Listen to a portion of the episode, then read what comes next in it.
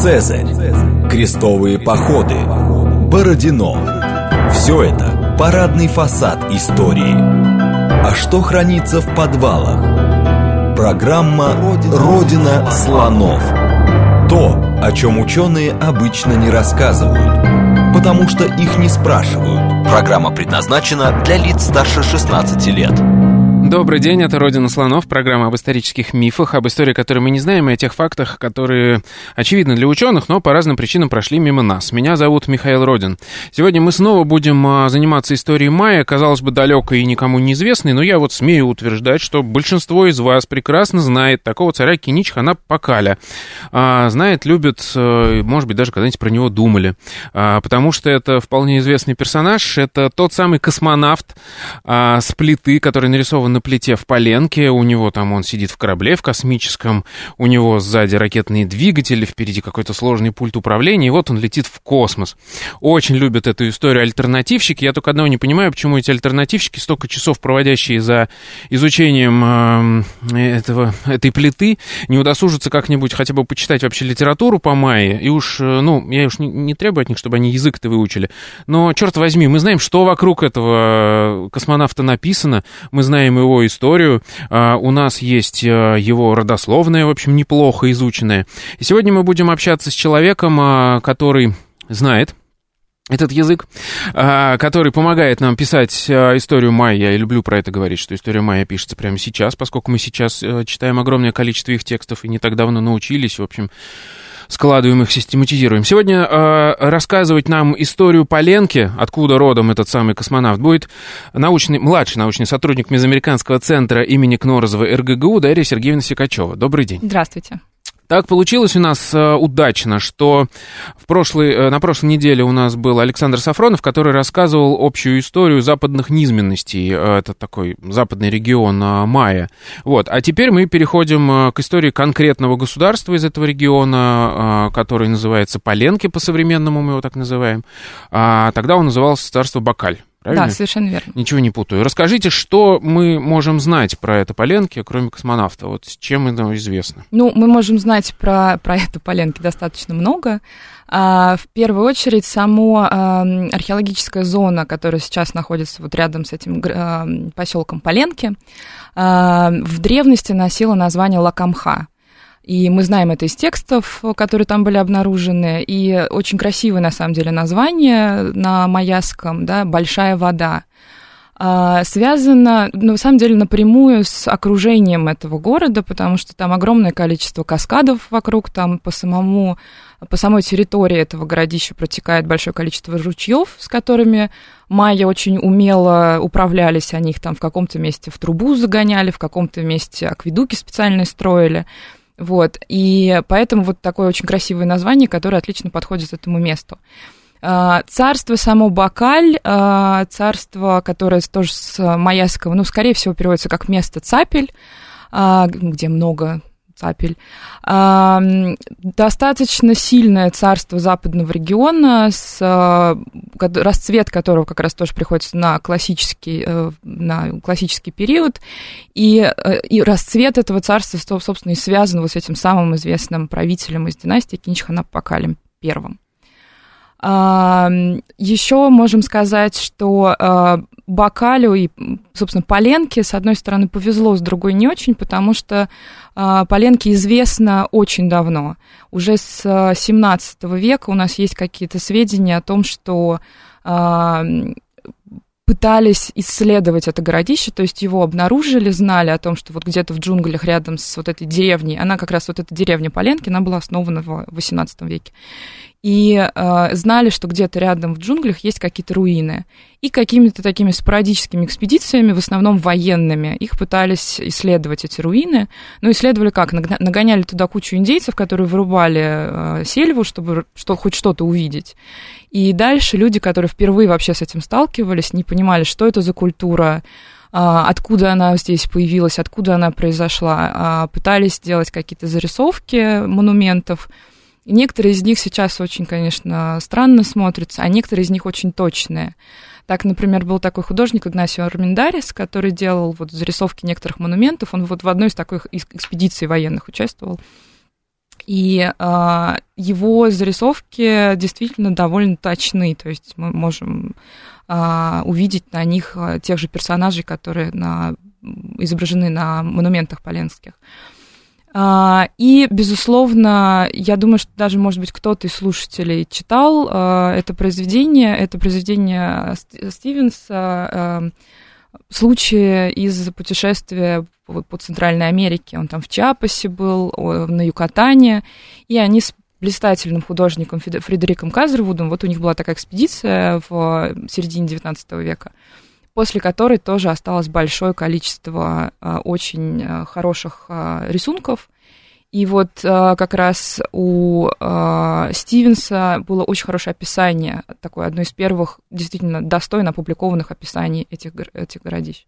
То есть городища. Поленки это такой архетипичный образ вот этого затерянного города Майя в джунглях. Это да. вот, собственно, первое, с чем познакомились. И когда набираешь Майя в Гугле, я думаю, что фотографии этого города Поленки вылезут одними из первых. Да, и он очень э, ну, знаковый с точки зрения вот э, такого визуального восприятия, потому что вот этот вот храм надписи, где была обнаружена гробница, дворец Поленский с башней, да, что на самом деле совершенно нетипично для Майя, у нас больше нигде практически башни такие не встречаются.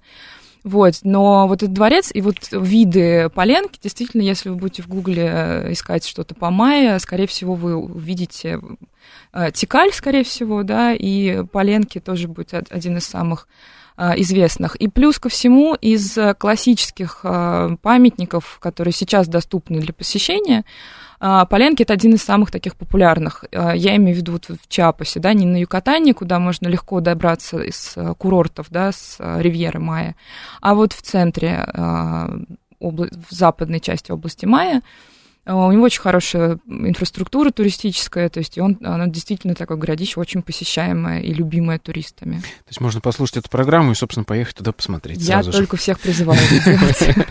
Хорошо. А, и там, насколько я понимаю, очень много текстов обнаружено, которые помогают нам восстанавливать политическую историю, о которой мы сегодня и будем говорить. Вот давайте а, к ней и обратимся. Что мы знаем про это царство Бакаль, как оно образовалось, и сразу ли в Поленке?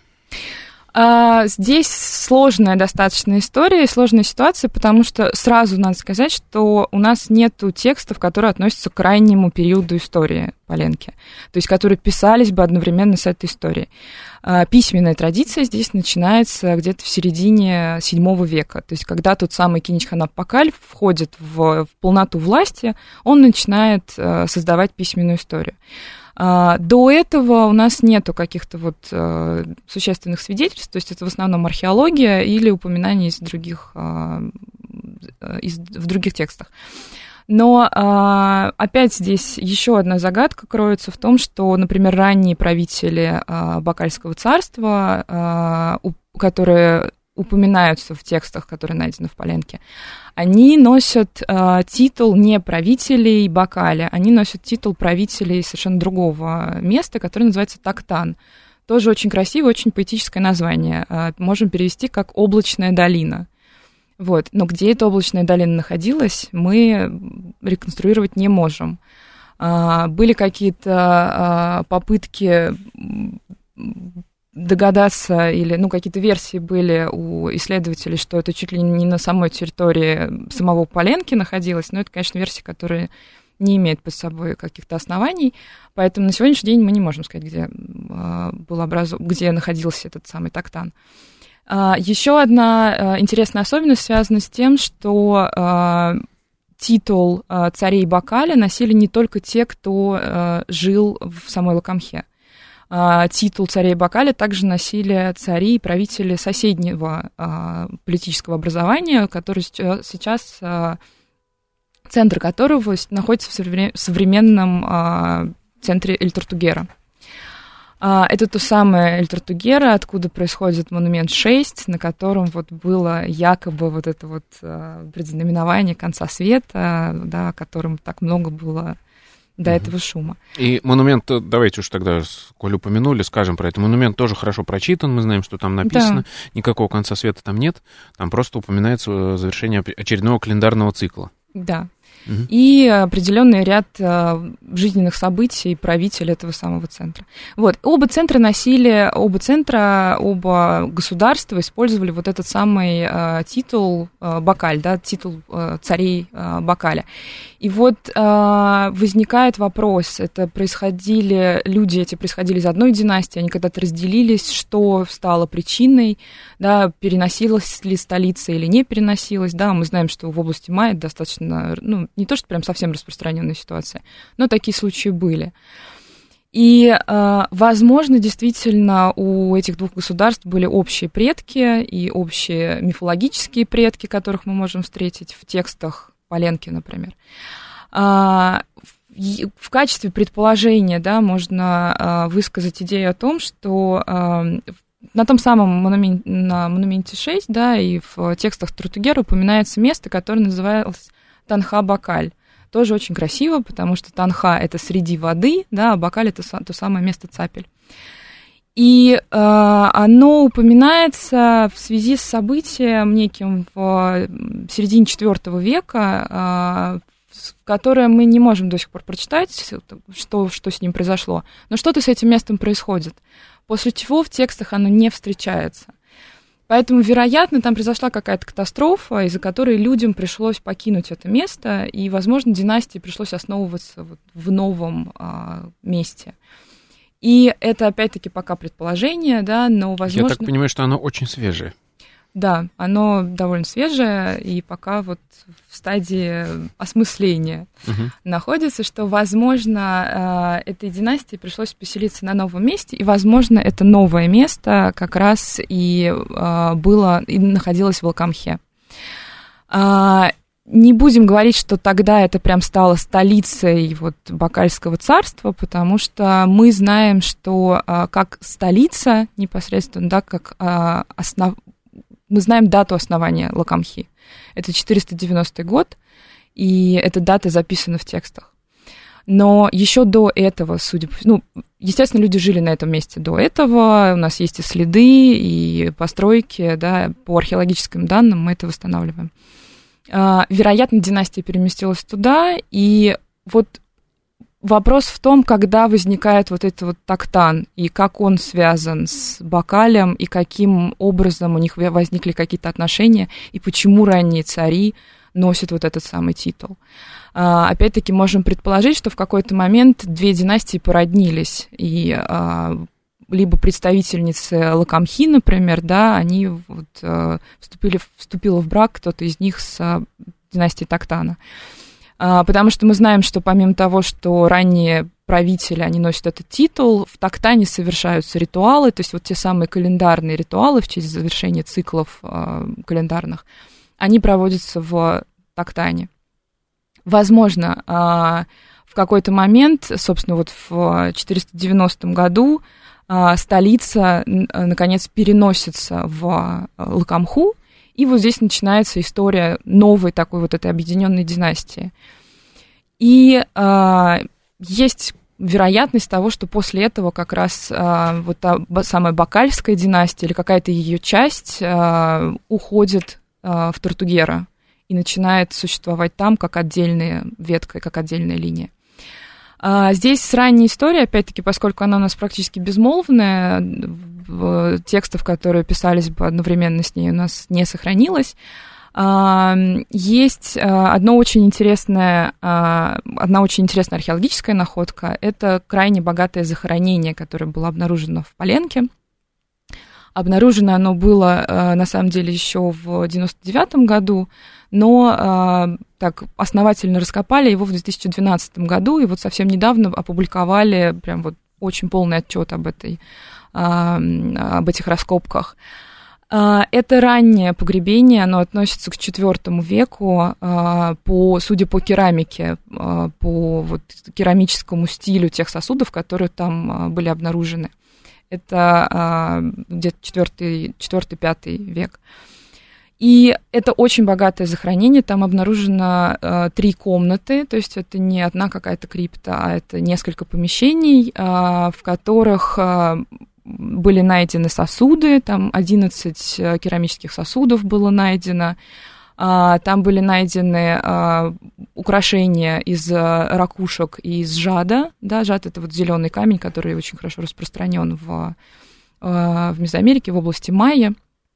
Там были найдены не только характерные для области Майя находки, но, например, там больше 7 тысяч коралловых бусин было обнаружено, и больше тысячи бусин из материала, который называется амазонит, и он не встречается в области Майя, то есть э, он... Э, привозной. Он привозной. Причем привозной он встречается обычно в штате Чиуауа мексиканском или даже в Аризоне, то есть вот по а, утверждениям археологов. А, то есть там есть и привозные, и местные находки, и мы можем судить о том, что это не просто элитное, это царское захоронение. Но, к сожалению, а, самого захороненного в целом виде там не обнаружено. То есть там есть фрагменты костей, там обнаружены зубы, там какие-то останки а, есть, но это не целый костяк. И что еще интересно, а, на самом деле крайне интересно, что связано с этим захоронением, то, что его не однажды сделали, закрыли и больше его не трогали, а там есть следы повторного ну, вхождения туда, да, повторного использования. А, как раз видно, что там вот этот погребальный инвентарь, он стоит часто не на месте, а, видно, что, ну, и самого костяка нету, да. Плюс ко всему к сожалению, в этой гробнице нет ни одного, ни одной надписи, которая сказала бы нам, кто там был захоронен. Там есть изображение на стенах вот этой главной части главного помещения. А, там изображены 9 антропоморфных фигур.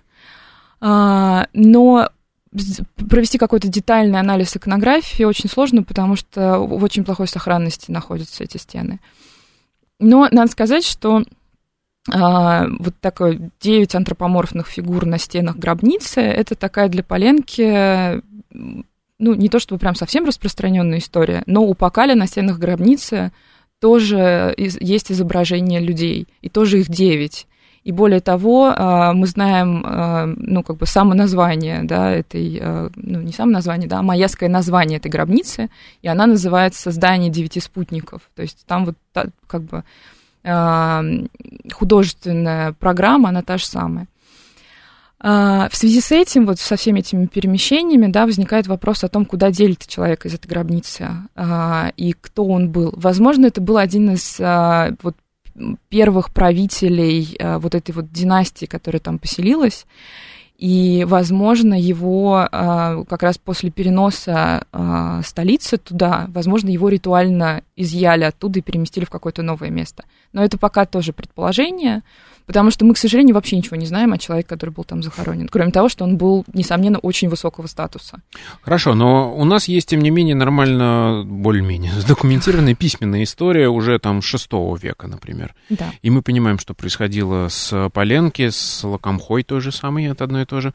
А, что происходило, собственно? Я так понимаю, что у них как раз в этот момент а, все было более-менее нормально, пока не пришел Кануль, это из такое большое другое государство. Майя. Э, из центрального района. Э, судя по текстам, да, э, мы не можем говорить прям, насколько там все на самом деле было нормально или не очень хорошо, да. Самый первый текст, который содержит династический список и по которому мы можем хоть как-то судить о том, что происходило в этот момент в в Поленке. Это текст из храма надписи, это огромный текст, это три стены панели.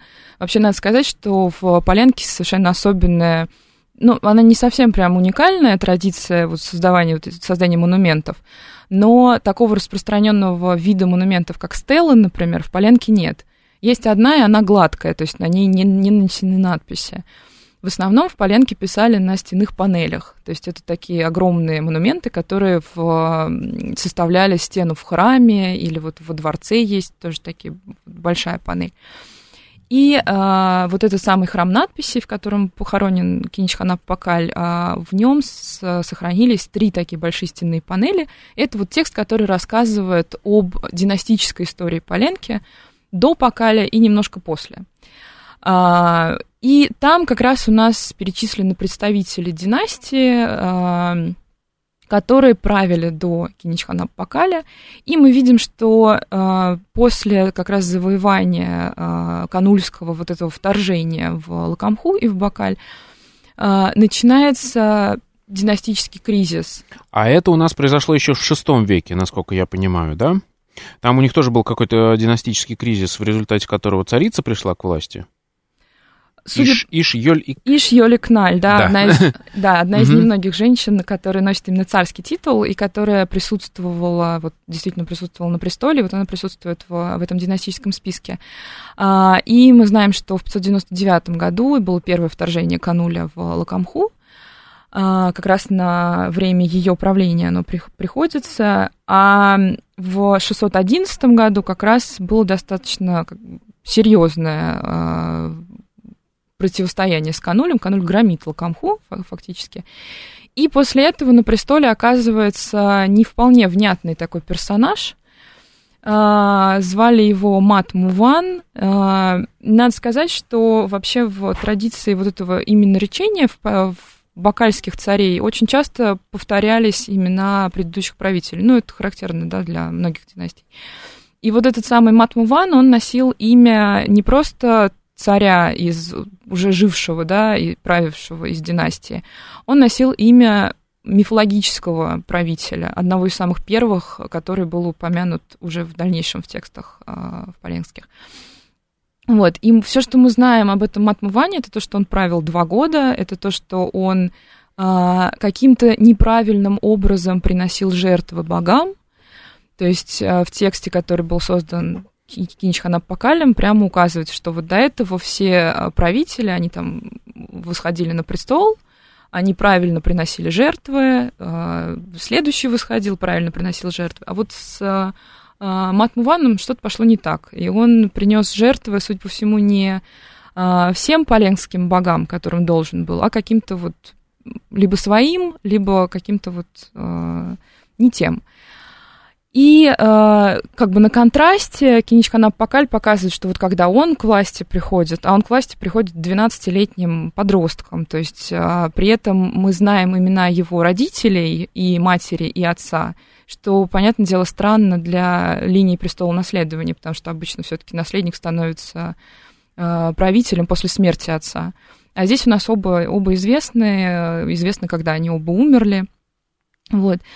И вот Пакаль пишет, что а, вот, а он правильно приносит жертвы, и вот он принес такие-то, такие-то, такие-то жертвы, там, а, украшения а, статуям богов, а, скорее всего. И вот умилостивилось сердце богов. То есть вот он все сделал правильно, поэтому именно поэтому он легитимный правитель. Я, я сейчас попробую восстановить э, реконструкцию, вот, которая проистекает из всего этого знания. А, вы меня поправьте. То есть, получается, а, у нас в Поленке а, существовала какая-то династия. Она существовала достаточно долго, все ну, было нормально, как я говорю вообще. Потом пришел Кануль. Кануль — это отдельная большая вообще империя, которая туда восточнее находилась. Захватила э, царство Бакаль с, со столицей в Поленке. И, судя по всему, что-то произошло плохое с династией э, Поленки. А, и вот этот Матмуван, судя по его поведению, судя по тому, как оно описано, видимо, был какой-то чужой.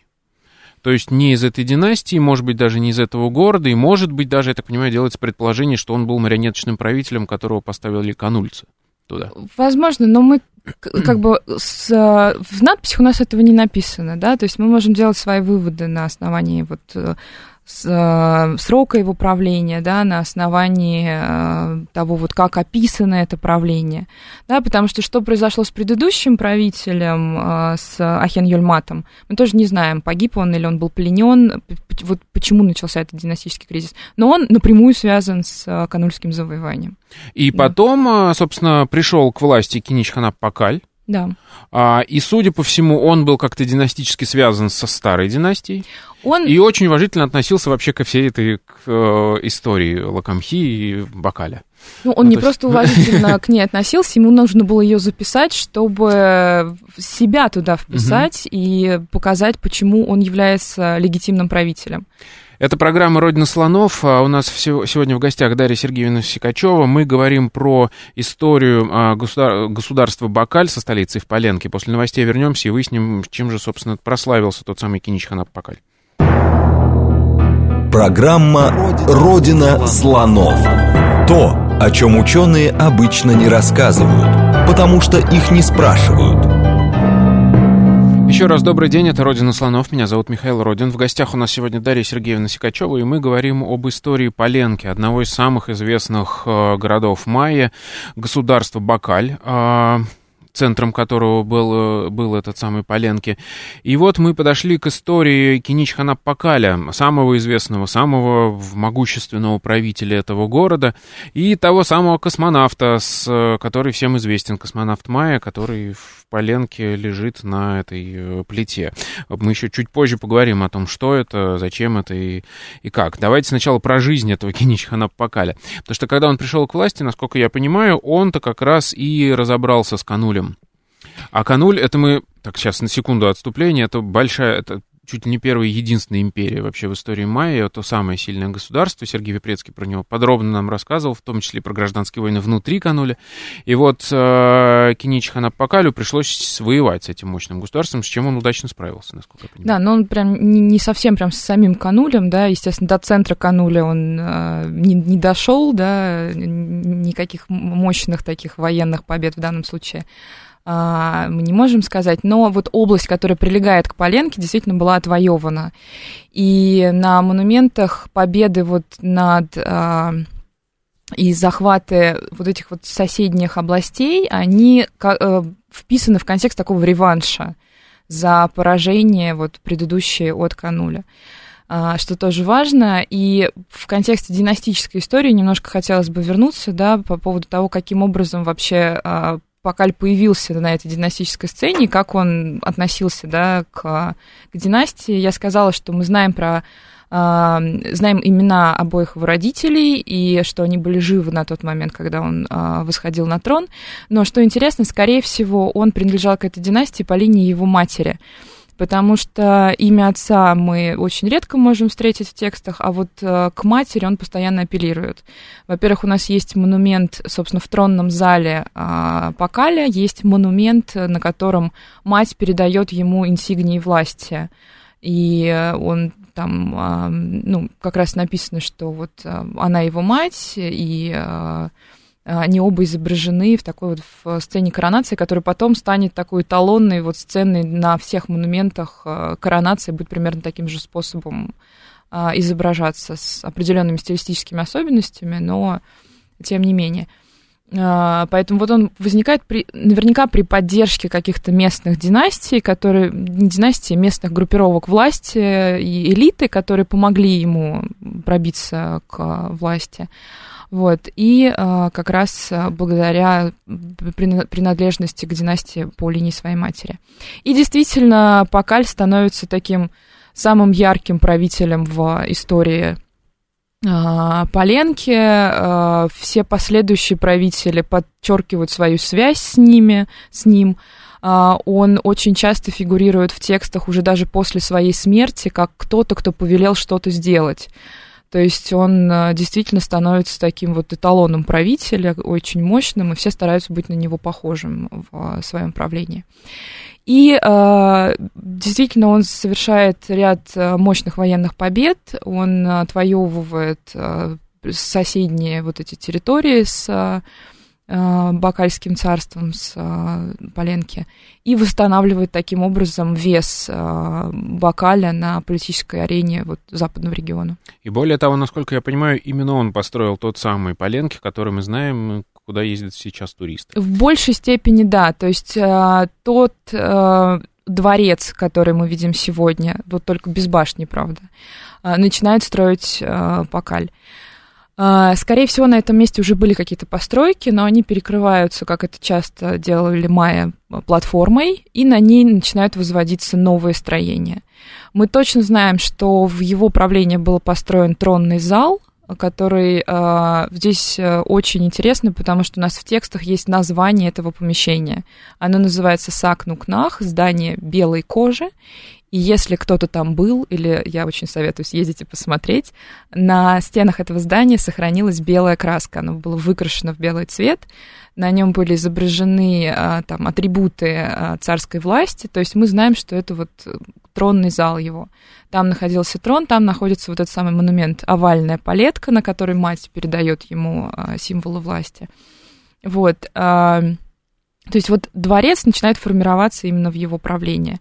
Там каждый следующий правитель тоже добавлял свои определенные помещения, но начинается действительно при Покале. А, при нем же начинается, судя по всему, а, строительство храма надписей.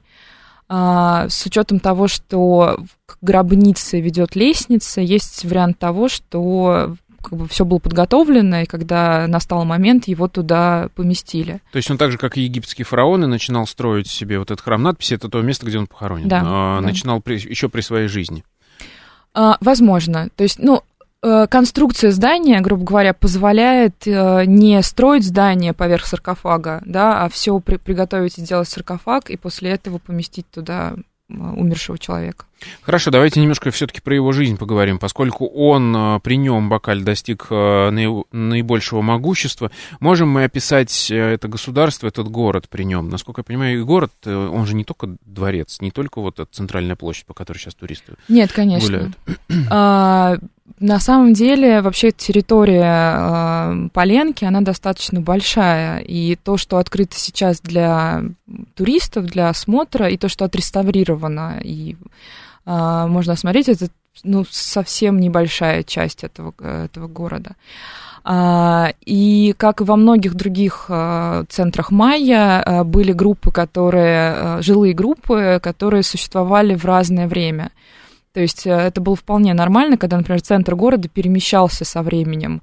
Э, в одно там, время существовал там, в одной части города, дальше он либо забрасывался, либо там какая-то минимальная активность поддерживалась, но вот ритуальный центр переезжал в другую, в другую часть. Вот. Но при этом мы знаем, что вот именно вокруг этой центральной площади в времена Покалли э, э, концентрировалась большинство, большинство каких-то общественных э, ритуалов, мероприятий и так далее, потому что рядом с дворцом есть стадион для игры в мяч, а это неотъемлемая часть любого майяского города и крайне важная с ритуальной точки зрения часть. Э, и как раз вот именно при Покале вокруг дворца формируется вот это самое общественное значимое пространство. У дворца, с одной стороны, есть... Дело в том, что вот эти дворцового типа постройки у майя, у них очень сложные уровни доступа в зависимости от а, близости, например, к царскому дому. То есть есть какие-то помещения и какие-то пространства, которые доступны большему количеству публики, да, есть те, которые недоступны, например, а, для посещения. Поэтому вот дворец Поленский, например, он такой большой парадной лестницей обращен как раз в сторону этого стадиона. И мы можем предположить, что именно там концентрировалась какая-то вот такая открытая общественная жизнь. В то же время у него достаточно большое количество внутренних дворов, на которых происходили более закрытые, например, церемонии, да, которые не для всех были доступны. Вот. И именно при Покале да, формируется вот это вот а, общественное пространство в том месте, в котором мы можем видеть его сейчас. А так, на самом деле, э, сама территория э, городища, она достаточно большая, в 2000 году э, был проведен очень масштабный проект по картографированию этого города, благодаря чему у нас есть очень точная карта с расположением построек, с э, э, мы можем видеть группы вот этих построек, и на территории Поленки выделяется достаточно большое количество элитных, например, жилых групп, мы видим это и по уровню построек, и по захоронениям, которые там находятся. То есть, получается, у нас есть ну, центр, есть равномерно город, а есть какие-то отдельные элитные районы? Такие, ну, в- вообще, в принципе, это характерно да, для майских городов, что там есть определенные угу. районы, да, и здесь тоже мы выделяем, э, как, ну, как правило, они выделяются вот в такие поселенческие группы. И да, действительно, мы видим, что, а, например, есть так называемая группа 4. А, это очень большая группа из 100 построек, в которых посередине, в центре этой группы находится тоже прямоугольная площадь. А, там под этой площадью было найдено достаточно большое количество захоронений, там 13 захоронений найдено разного времени, то есть она долгое время существовала, там захоранивали представители элиты, и а, вот там как раз а, а, были найдены еще очень интересные монументы, которые относятся к жизни двора Поленского. Да, я так понимаю, там да. было очень много аристократии в этом, ну, вообще в, в Поленке жило. Вот про это расскажите. Кто эти люди, как они жили? Нам известно, что, э, ну, вообще, знать у Майя, да, она делилась на... Мы можем выделить несколько групп на основании вот тех э, письменных и археологических данных, которые у нас есть. Это, если мы говорим о э, политических центрах, то мы можем выделить среди знати группы, те, которые жи- непосредственно происходили вот из этих столиц, да, столичная знать, которая там, например, управляла некоторыми столичными районами, да, и те, которые были вот близки к правителю.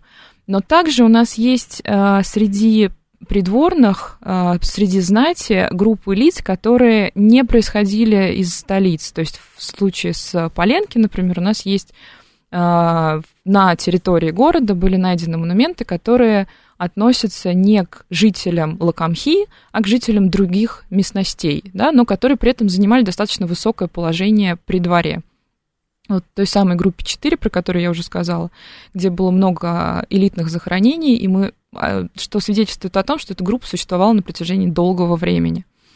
Вот там а, был найден очень интересный монумент, а, так называемая палетка, палетка рабов, а, которая по времени на самом деле относится к правлению внука Киничхана Пакаля, а, но на ней изображен а, собственно, внук э, Пакаля, Киничакуль Мунап III, а, в такой символической тоже сцене с, вот, с передачей инсигнии власти, да, там в, а, в сцене с родителями, но текст относится совершенно не к нему. Текст относится к одному из его придворных.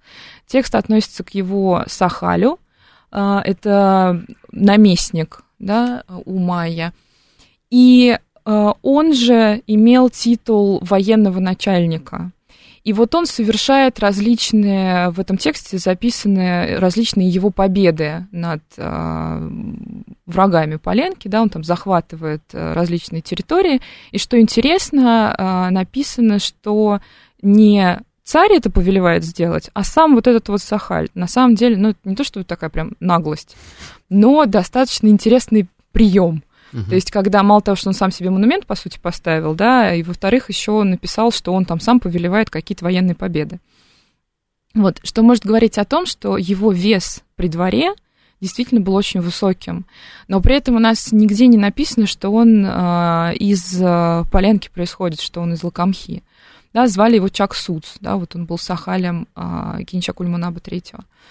Про Сахали и Пакали, Кинчхана Пакали самого мы тоже знаем, что у него тоже были такие Сахали, которые происходили из а, другой местности. А, в той же самой группе 4 была обнаружена ну, такой достаточно распространенный у Майя тип монумента. Это подставка для курильницы, то есть это когда благовония воскуряли, да, вот угу. для этой чаши, Да-да-да. вот для этой курильницы, да, делались различные фигурные подставки. Вот, ну, она такой достаточно высокого, а, высокий монумент, а, и изображает она а, голову воина, и на ней нанесен текст. И вот там как раз написано, что у Сахаля, у Киничхана Пакаля первого был Сахаль, который носил не только этот титул наместника, да, но он также был хранителем царской короны. То есть тоже крайне близкий да, к царю человек, и происходил он не из Поленки, он происходил из другой области.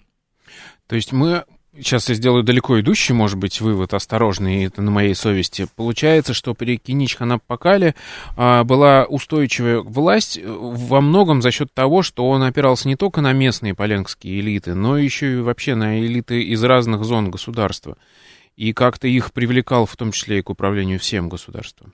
Но это на самом деле не уникальная для Бакаля ситуация. Мы такие, таких придворных можем встречать и в других э, центрах. Это вообще, в принципе, такая особенность Маяского двора. что не только вот элита, происходящая непосредственно из столицы, где сидит царь, вот он только на них... И только его родственники. И только его родственники, да. да а из каких-то других центров. И более того, из других центров могут становиться, становиться родственниками. И здесь у нас в случае с Поленки тоже есть такой пример. Есть а, небольшой, небольшая, судя по всему, полити, которая называлась Хуштекух, и которая а, располагалась, скорее всего, на границе, вот на границе сфер влияния Бакаля, а, собственно, Поленки и Тартугера. Вот, а, там есть э, такой регион, который называется Сальто де Лягуа э, современный, и, скорее всего, вот где-то там это место находи, находилось. А, это некая, не, некая полити, небольшая политический центр, который, а, династия которого не имела титула царей, например, да, в то же время они не носили титул сахали, то есть они не были вот поставленными наместниками, наместниками да, но их связь с Поленским двором, с Бакальским двором прослеживается аж с середины VI века. То есть в текстах мы в разных текстах, в разных кусочках можем восстановить э, нескольких э, человек из этой династии, которые были очень тесно связаны с э, Бакальской династией. Собственно, жена Киничхана Пакали первого, она происходила из этого дома. Нам известно, о, в текстах упоминается ее отец и вот она сама – ну, из чего мы там можем сделать э, выводы о том, что вот она сама, да, происходила тоже из этого хуштакуха. То есть, э, собственно, он и жен мог брать э, не только из каких-то там своих ближайших родственников, да. но и из э, элиты региональной. А, и, насколько я понимаю, собственно, эту жену не так давно нашли, точнее, нашли погребение красной царицы, так называемой, ну, которые, то... скорее всего, ну, приписывают. Да, ну не то чтобы уже не так давно, но достаточно в принципе, достаточно да, да, давно она известна. Не так давно, как захоронение самого Пакали, uh-huh. да, который в 50-е годы нашли. Вот. А, надо сказать, что рядом с храмом надписи находится другая а, храмовая постройка, вот в которой как раз был обнаружен саркофаг а, с останками женскими, и э, с ритуальными захоронениями, то есть там помимо нее, ее тело было э, непосредственно в саркофаге, а рядом вот в самой гробнице были еще ритуальные жертвы, которые э, часто достаточно сопровождали такие элитные погребения. Вот. Почему она красная царица? Потому что вся гробница была покрыта охрой, и, собственно, само ее тело тоже было покрыто охрой.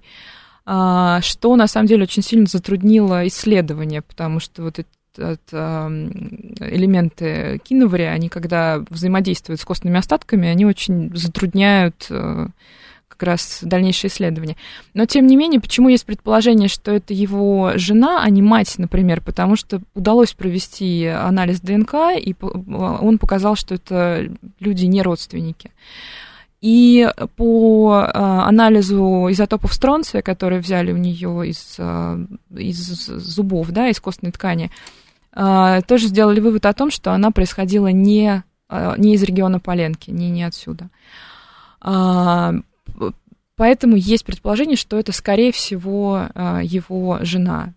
И, mm-hmm. насколько я понимаю, насколько я помню, она, вот эта жена его, умерла все-таки задолго до смерти его, там лет 20, что ли, 30 прошло. Вообще Кинич Ханапакаль э, знаменит не только тем, что он отбился от Кануля и как-то укрепил свое государство и пос- начал строить Поленки настолько масштабным городом, каким мы его сейчас знаем, но и тем, что он правил очень долго.